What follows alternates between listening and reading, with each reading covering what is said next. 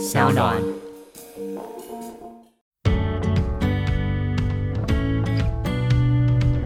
好，所以说一般投资的，其实投资人最大的问题在，就是说他克服不了心理的恐慌了。股市很好玩了，股市是唯一一个打折商品，打折了，然后你又很恐慌的股票是这样子。啊，你看到衣服，看到房子，你如果房子打六折，你会怎么样？抢啊！可是股票打六折，你会怎样？哇，你会吓得要死，赶快卖啊！但是以我们这种来讲，我们就会去捡便宜。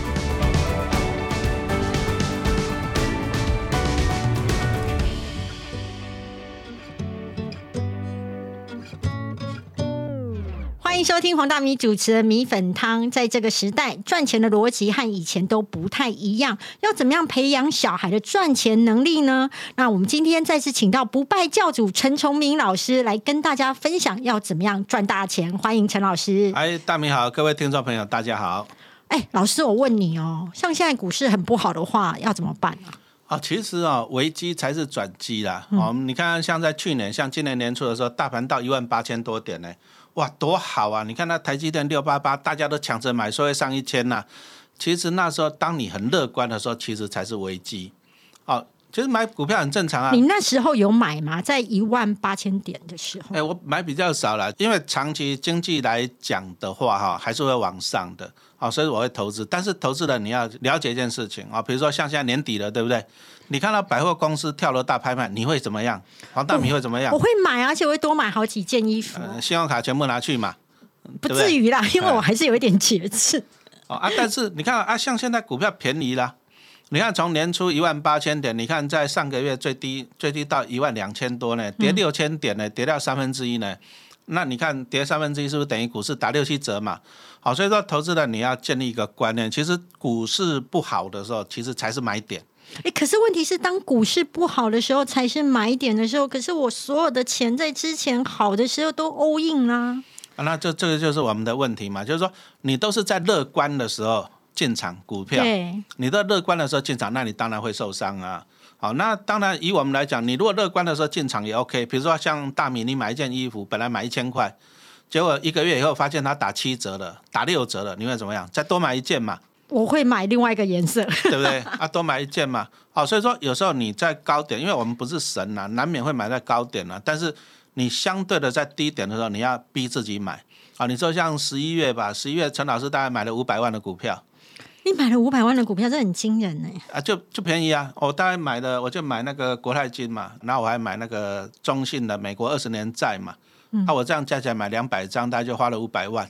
哎，现在便宜啊！你哎，你看，你看，我买国泰金买三十七块多，开发金买十一块多。可是你知道吗？他们之前高点呢，国泰金是六十几块，开发金是二十块。好，那那个中信那个债券以前是五十几块，这个不就是在打折在拍卖嘛？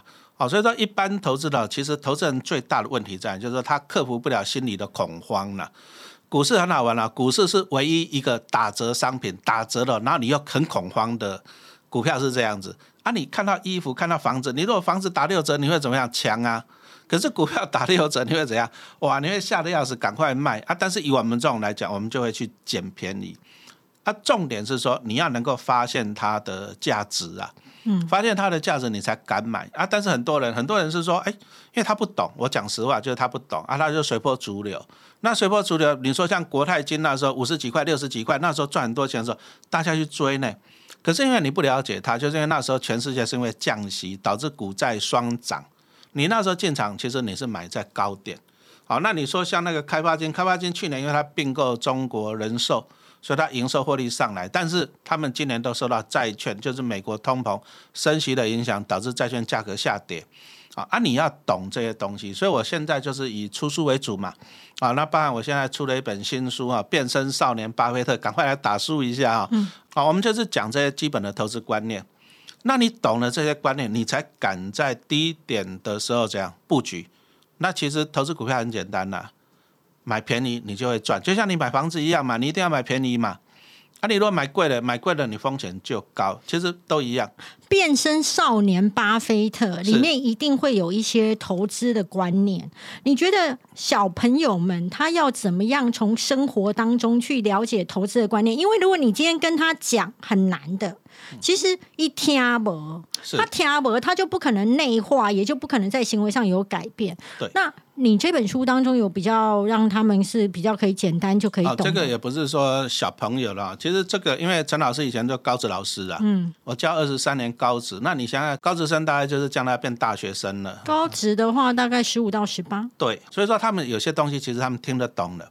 那很多东西我们要跟他讲，像以前陈老师在学校，我你知道吗？我每天三点打扫时间，我最烦恼。为什么？因为小孩子很会吃啊，饮料罐一堆，然后垃圾一堆，你知道吗？后面三个垃圾桶都满满满。正常啊。然后你要逼他们做资源回收分类。好，那个很痛苦。为啊，为什么？因为小孩子他没有金钱的观念，他们拿到钱，他们是想到就是说让自己满足，让自己开心。好，比如说有同学要去合作社，那其他同学就加一加一加一，我要饮料饮料。那我一直告诫他们说，你们要喝水，因为学校都有饮水机嘛。好，那这个就讲到我书上就强调说，第一个你是想要喝水，还是你想要喝饮料？其实你是需要喝水。所以我常常看到，可是喝饮料比较好喝啊。哎，可是哦，你看有个小朋友一天有两百块的零用钱哦。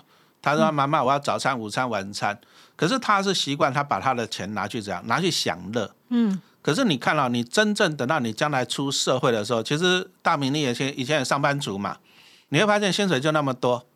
啊！但是你生活必须，你说房租啊、房贷什么那么多，所以说你其实你手上剩下不多钱，可使用的那个金钱，比如说你领月薪假设七八万，你不是一个可支配薪资是七八万。我甚至发现说，尤其以前就是南北的生活，包含物价还有房价的差距的时候，我南部的同学他的四万五的月薪，其实是比我在台北领七八万的月薪，他的可支配的金钱是高的。对。那这个就讲到说，其实我们的收入就那么多，对。那有些支出是固定的，比如说生活费啊、房贷，所以说你要把钱挤出来。所以说陈老师的笔名不败教主啊，不是东方不败西方失败了，嗯，不败家了。那我们不败家就是说，我要尽量把钱省下来。那其实你看这些学生，我每天看那些学生，我都会念他们。其实他每天少喝一些饮料，哎，有的早餐一杯，午餐一杯，体育课完了一杯哦。啊，得过啊。哎啊，但是他把这些钱省下来，其实他可以做好投资。啊，投资股票，第一个花时间，第二个要有钱，所以我们要先建立他这个观念。所以我在书中我也是分享我自己过去二三十年，因为我上班二十五年嘛，我自己也是。好，那我现在我就是已经讲好听就是财务自由了。你非常财务自由，你每天就在那边游泳啊，看星星啊。就是就是这个就是先苦后甘嘛。我年轻的时候尽量当不败教的，尽量存钱，但是存钱我们目的是投资，我不是把钱放银行，因为银行利息很低。好，你说像现在通膨率这么高，你放钱放银行，其实你会被通膨吃掉，你会越存越薄。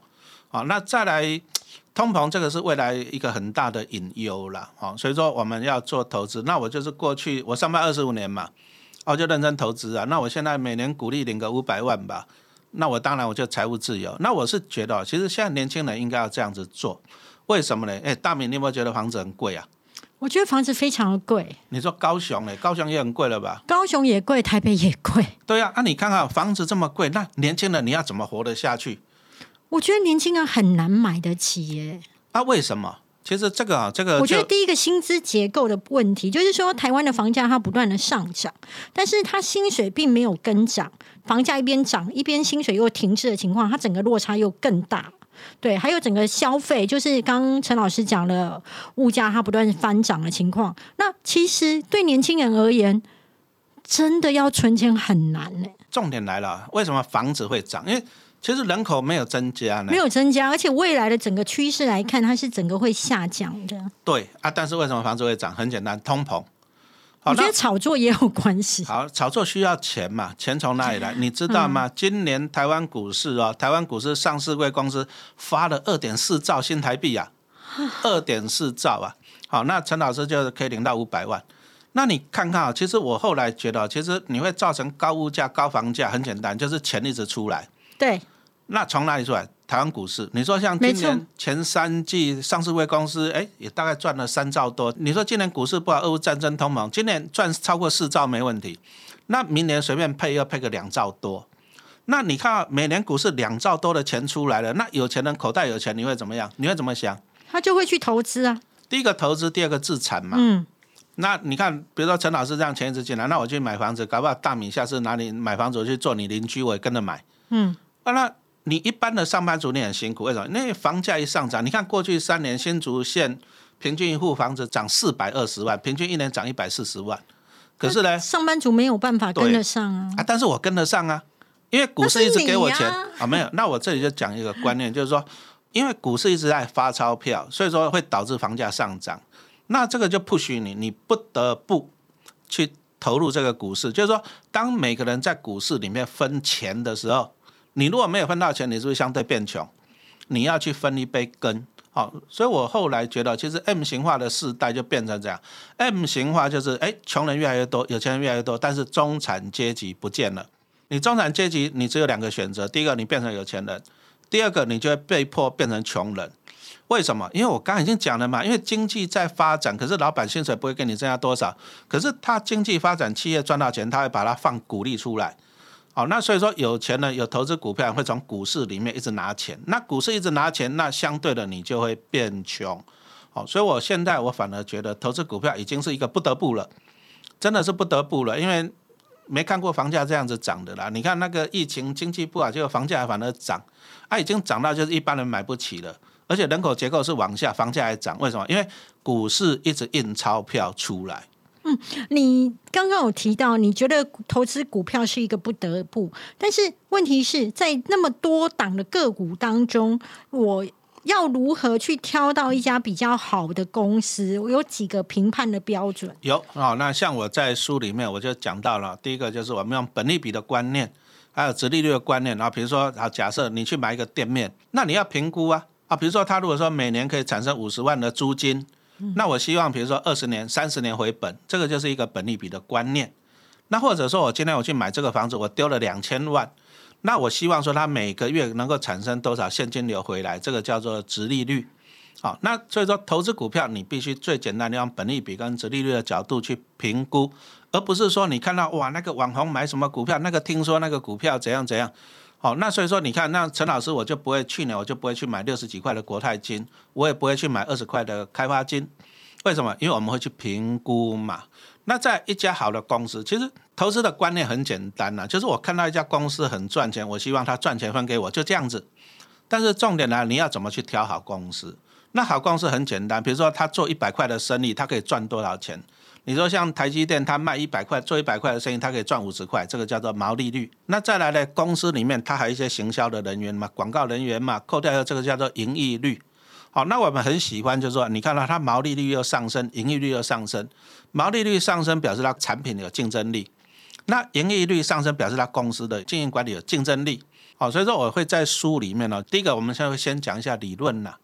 再来就是我们会拿实际的股票啊，比如说你看联电哦，联电在二零二零年这样，哎，它涨了六倍呢，大米，你房价涨六倍不容易的，但是但是股票它涨六倍，那为什么？因为我们看到双率双升，毛利率、盈利率。好，那当然再来我们要看产业的结构。我是觉得啦，就是哈，我一直常常在讲啊，股海在走，知识要有啦。啊，你说像大米买房子，你也不会说听人家看到广告，听人家讲多好你就去买吧？不会，我都只买自己熟悉的区域。哎，啊，你一定要去做功课嘛。对，因为我觉得就是太多的呃，你如果跨区域的时候，其实你会连那个房子本身在过去的一个价值，甚至未来的价值，你都会搞不太清楚。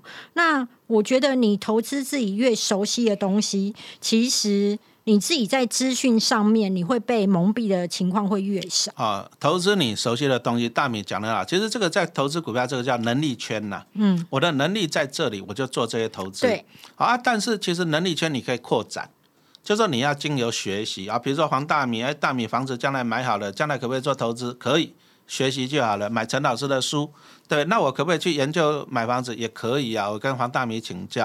哦，所以说其实能力圈你可以扩展。嗯，那我现在讲的一个观念就是说，你要发现就是说，为什么现在上班族，你看现在出生率为什么这么低呀、房子光买房子就压住了，你小孩子养不起嘛？那我们就要追本溯源，为什么房子这么贵？因为股市一直印钞票出来，啊，大米有去过我家吧？对不对？我去过你家啊，就很不错，大不大？很大。然后那个前面又有公园，啊哦公园前面哎还有小白鹅游来游去欸。那个池塘还蛮大，蛮漂亮的。对啊，没老人家就是在，而且陈老师有一个特点，他没有花什么钱在装潢费，我觉得那个浪费钱呐、没有错，我也觉得。好，黄大米可以分享一下，对不对？我自己在第一间房子的装潢费花了大概三百多万，其实现在冷静来看啦，我哎觉得其实应该可以缩减在两百。对、啊，应该就可以搞。我觉得你会冲到那么高的数字，很多时候都是因为你过度坚持一些特殊的品牌，然后或是特殊的材质。但说真的，其实你住久了之后都一样。对呀、然后外加，其实我觉得最好的装潢是干净跟整洁，所以有人来清理跟打扫，比那个你花了百万、千万的装潢，我认为更重要你。知道吗？我房子在那，因为我妈妈跟我住啊，我妈妈生四个，结果我妈妈就赖在我家，因为我家比较大。那她当初她恐吓我哦，我妈妈恐吓我，她说：“她说你那个天花板，因为我不我不想做天花板，嗯，老人家觉得这样子没有那个气派，她就恐吓我说，我如果不做天花板，她就不跟我住。啊，OK 啊，我就坚持不做，因为我觉得做了天花板你就压低了嘛。嗯，啊，再来再来，我觉得我这样子也蛮好的。嗯其实钱哦，钱要花在刀口上了，你不花装潢的原因是因为因为我节俭习惯了嘛。因为我每一个东西我就是要有它的效益、啊。比如说我最近我那个书房要整理，嗯你知道我去找了一家那个系统柜的业主，哦，他给我开开到十几万哦，嗯书桌书柜开到十几二十万。哎、那是秀的呢。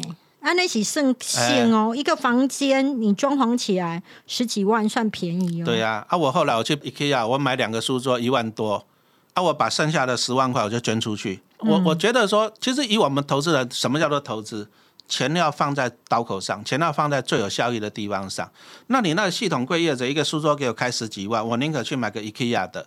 那我十万块我捐出去，其实效益更大嘛。嗯嗯好、所以说我们其实哦，我们为什么要做投资？我们只是希望说，让你的钱发挥出它的效益出来。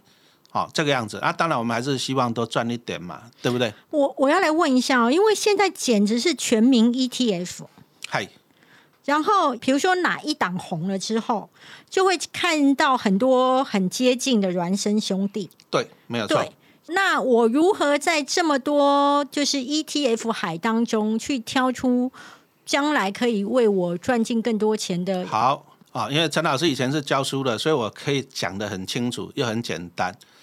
我书上有写啊，ETF 其实就是包肥餐啦、把费啦。嗯，你一档 ETF 来讲，它都几十档股票。好，比如说等一下我跟黄大明要手牵手去吃饭，吃把费，对不对？那我们第一个是要挑主题，日式的、意式的、台式的、中式的，这个叫主题，你是不是要先挑？那对，好，那再来说，比如说我想要去吃西式的，好了，那你觉得你要比较，哎，这个牛排比较，那个猪排比较，还是那个鱼沙西米比较好？嗯，因为每一家的特点不一样。对，好，所以说 ETF 来讲，你第一个你挑主题，那第二个你要去看它最主要的主菜，就是它的主要的成分可是。那个主题的部分就已经会让人很迷惘。哦，那那没关系，我们一步一步来拆解。好，那你说像大米，大米它算生性保守了，去投资非常保守。投资房地产，因为他不懂股票，反正你房贷二十年后缴清了，对不对？那时候你的年纪也大了嘛。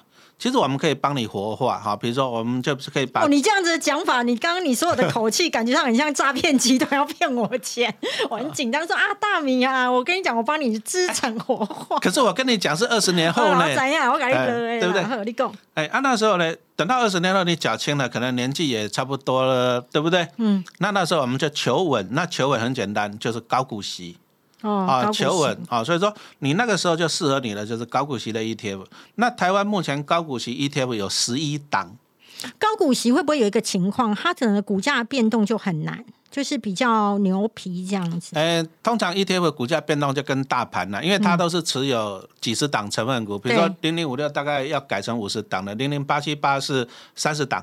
对，那所以说它是持有一篮子的股票，所以说当大盘不好，它就跟着不好；当大盘好，其实就水涨船高这样子哈、那以这样子来讲，大米就适合这种高股息的，高股息，啊，你就可以放空脑袋。那甚至我喜欢放空脑袋，甚至我们还可以帮你规划，比如说你这个房子可以去借，比如说去抵押去借钱来投资什么的。啊，但是以稳为主。所以说大米的主轴就是稳，就是高股息啊。那再来高股息有十一档，所以我们要从里面的成分股再去看，嗯就是主菜啦。啊，它比如说它三十档成分股里面，你就看它前十名，因为它的分量比较重。所以我看前十名就可以了。对，好、那这第一个。那但是哦，不同的人不一样。比如说，那你是年轻人，嗯，年轻人我就不建议你买高股息的为，什么？因为高股息它平均起来一年就是五六趴嘛。嗯，那年轻人我们反而希望你赚比较多，报酬率比较高。好、那所以说但风，险也比较大啊，老师。因为他年轻，他年轻，他可以承担风险。嗯，好，就是说你年轻，讲实话，你年轻，你可能资金只有二三十万，讲实话啦，你你可以承受更高的风险，比如说你对折股票对折，你可以承受。嗯，好啊，但是呢，它也有可能 double。好，举个例子来讲啊，比如说像你说像那个二零二零年疫情一来说，那零零五零也跌很惨呢，六七十块呢。那可是你看疫情一上来，哎，它还涨一个 double 呢，涨到一百五。你年轻，你有时间，但是因为你资金少，所以说你要承担一些风险，那你可以争取更高的报酬。哦，所以说我们人人生你投资都是一整个长的阶段了、那包含第一个，你年轻的时候啊，你学生的时候，你先建立一个正确的投资观念，把你口袋的零用钱先省下来，你不要浪费。嗯，那再来等到你慢慢有工作赚钱的时候，你就配合你自己啊，比如说我先赚，哎，先赚报酬率比较高的，风险虽然高一点呐、啊，你就是目的是快速累积资金。哦，拿陈老师做例子好了，我们也是年轻的时候这样子做，我们就投资比较高风险的。那慢慢等到年纪大了，五十几岁了，我资产多了，所以我再把它转换到领息配息型的这样子，这就是一个人生的财产投资的规划。那我还要问你一件事情，因为其实你常常在粉丝团上面分享，其实你觉得现在的房贷利率非常的低，是所以你都会去借房贷出来做投资。那像我自己的个性，我自己个性是属于非常保守。刚刚陈老师讲说，二十年要还光房贷，我不是这种人哦，我可能会是在。五年八年，我就会把它冲完了，因为我觉得唯有没有欠债，我的人生才是真自由。好那这陈老师，你这样子去借房贷再出来，确实手上会有一大笔钱，可是。那会不会万一股票市场当中有风险的时候，其实你的负债比是拉高的？黄大明知道今天上午去哪里？我上午去元大证券去跟他谈业务，我下午在元大投信跟他谈业务，谈借钱投资。好，那我我就一步一步来引导你啊，黄大明，你觉得美国政府会不会倒？不会，那美国政府公债会不会倒？不会。不会。美国但是我有朋友曾经投资美国公债，他其实后来还是有亏钱的啊，因为他买在高点，在去年我就不建议了，因为去年就是、因为公债殖利率跟联邦基准利率是相对的，嗯那去年就是利率太低，所以说去年其实去年债券殖利率太低，其实债券价格在高点，哦，所以说去年风险是很高，但是今年已经反转了，因为现在利率在高点，利率高点就是债券价格在低点。那我很简单的数学问题，美国政府不会倒，美国政府公债不会倒。那我现在投资美国政府公债，我大概可以领到超过四趴，就是二二十年期公债。比如说我去看了元大的零零六七九 B。啊是，那它最近一期它是基配息，它最近一期已经有高达四点三趴了。嗯，好，那我如果做房子，我假设我去借二点三趴，嗯，美国政府不会倒，我拿它四点三趴，我可不可以 cover 掉台湾房贷的二点三趴？可以我还赚两趴，是我去借个五千万，两趴是多少？一百万。是我的立足点很简单，就是美国政府不会倒。那再来，台湾利息不可能升到像美国。你说现在美国基准利率明年会到五趴，美国房贷利率已经到七八趴趴了，台湾不可能了，因为台湾如果升上去，那房贷族死一片了。没错。好，所以说台湾的利率我记得还不到两趴嘛。现在的话，应该一点八、一点九，然后如果你是第二屋的话，会是在二点多一点。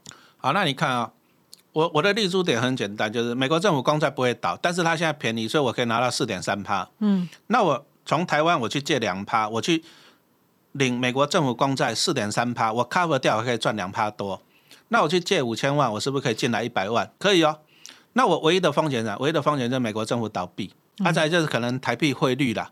但是我不是要赚这个钱，我要赚的是怎样呢？因为升息哦，利率太高对经济不利啊。啊，美国它现在利率这么高，是为了打压通膨。那等到它通膨打下来，美国政府还是要走降息，因为降息对经济好。你看嘛，如果说房贷利率很高，大家都不买房子，不买房子，银行没有钱，然后建商赚不到钱，一些原物料也赚不到钱，所以说到最后一定是走降息循环。那降息循环，债券价格就会上涨。所以我要的是赚这个。好，那我刚讲到了，我去看了那些美国二十年期公债，有元大、有国泰，还有那个中信的都有推出嘛？哎，他们在去年高点都是五十几哦，嗯，现在是三十出头。为什么？因为升息。那你如果说将来降息，你三十出头，你不要回到五十几，你回到四十几就好了。我最起码我赚三十趴，那五千万的三十趴，你觉得是多少？对不对？一千五。好，那我我只能够讲说，这个我觉得风险很低。嗯，我的风险就是第一个，美国政府倒闭。好啊，再来，因为公债嘛，美国政府的公债嘛。当然，我们一直强调投资没有稳赚不赔，我这个强调。但是只要说你相对的赢的面高很多的时候。其实就可以去承担一下风险了。那我再问一个心理上面的，因为其实我自己一直对股票是非常的排斥。嗯，因为其实我看太多人是在有赚钱的时候都会出来讲，然后亏钱的时候呢就安静。那所以呢，会呈现一个一个资讯的假象，就是好像每个人都从股票赚到钱了。但事实上，我自己接触起来的时候，我发现说，哎，他并不见得赚到钱，因为只是他在亏钱的时候，因为爱面子嘛，或者是说不要让老公或是周边的朋友去笑他笨嘛，所以在亏钱的时候，他声音变小了。所以假设啦哈。今天在那个股市比较低迷的时候，我相信陈老师也曾经有过这样子，就是说，当整个账面上的数字开始是亏损的时候，你在第一次的时候跟到现在的时候，你心态上有什么样的不同？你说账面上啊，你今年年初高点到现在，我没有，我要从你的第一次在面对股灾的时候，因为我觉得那时候应该是比较接近一般人的心情。有。哦，其实人都一样，人心都肉做的，赔钱你都会烦恼，特别是穷人会烦恼，会穷人会烦恼。为什么会烦恼？你说像我零八年那时候就跌很惨，嗯，我零八年那时候我大概我辛苦上班十四年，我存十四年股票，我终于有一千万，我很开心。嗯，可是零八年那时候台湾大盘从九千到四千，你就腰斩了，腰斩那很可怕。那每天就是几十万蒸发，你知道？我每天哇，几个月薪水哇，半年薪水不见了。你那时候上班上得下去吗？还好我是公务员。对，可是那时候的心态是这样，无语问苍天，很那时候的心态就是这样，无语问苍天，真的我没骗你哦，就是这样子。因为我后来发现了，穷人会用怎样去去去衡量啊？我今天二十万不见了，我四个月薪水不见了。对呀，对，无语问苍天，这才是正常人的心态啊。但是我那个时候就做了一个决定，是，我那时候跟我妈老妈商量，去借了五百万房贷，因为那时候股票太便宜了。哎，你心脏真的很强啊！你刚刚讲人心是肉做的，我觉得你的心脏是钢铁做的。可是股票，股票你要反人性。OK，股票你要反人性。那重点还是一句话讲，为什么我们可以克服恐慌？其实你就很简单，用数字来来说服你自己，就是说，哎，我那时候觉得我去借五百万，那我买这个股票，它可以产生多少钱？它可以产生多少钱？我 cover 掉利息，我还有赚。哦，我会去算这个东西。那重点说你要懂。那等于说，其实你在第一次面对股灾的时候，其实你曾经无语问苍天。有啊啊！但是我那时候怎么说服你自己，你知道吗？我就说服自己说：“哎，大哥啊，你这一波这样跌两百万，你就恐慌了。那你怎么跌两千万呢？我希望我可以一次就跌两千万，表示我的资产增加十倍。哦，所以说你要让自己那个企图心你要大。我不要说跌个两百万我就恐慌，那我这样我是把自己看小了。我希望我将来可以跌两千万，我还不恐慌。”好，那我问你，现在在这一波当中，你有恐慌过吗？是没有恐慌了，这一波我大概几千万不见了，账面上了 几千万而已了啊！但是呢，我没有恐慌，我反而是一直反省，就是说，哎，你说前一阵子低的时候一万两千多点的时候，为什么没有买多一点？我十一月我刚刚讲了嘛，我买了五百万了，十一月我买五百万，那其实我可以多买一点。我讲实话，其实我资金是够的，我可以多买一点。但是，所以你觉得胆量是练出来的？没有错啦，胆量是亏出来的。没有错啦，因为你没有经历过那个股灾，有时候你就是就是看书而已，你没有经历过。那我觉得，其实所以没有经历过几场股灾，不叫你已经进场。其实我常常觉得，股票很简单，就是跟自己的战争。怎么说？因为你会恐慌啊。嗯，所以我常常举一个例子，我我其实我都拿自己，我都感觉自己啊，你是不是很恐慌了？对，很恐慌了。那我我好一点，我你有睡不着过吗？不会啊，但是我会 push 自己，就是逆向去买。睡不着那是年轻的时候，零八年那时候不是跟你讲，一天就几十万不见了。对啊，因为你有一千万很开心，可是一天跌个三趴就三十万，一天跌个五趴就五十万。嗯，会恐慌，哎，会那时候会睡不着，就跟你讲无语问苍天嘛。嗯，那时候会啊，但是呢，我们经由这样不断的历练，你说零八年啊，那八，你说那个疫情一来，哎，疫情一来很恐怖呢。那个时候大盘从一万一、一万二跌到八千五了，有些股票也都嘣这样下来。可是真的，你慢慢的，你你会慢慢的去说服自己啦。啊。比如说大米，我问你一个问题嘛，你这房子买两千万，嗯，可是你一年可以收一百万，好不好？还不错啊。可是哪天哪天突然间房价啊，比如说老公打过来了消息啦，你房价跌到一千了，可是你还是一样一年收一百，你会不会恐慌？我不会，而且我一直想法一件事情，就是我买的时候是因为我有需求，是，然后我并不是要靠房子做增值。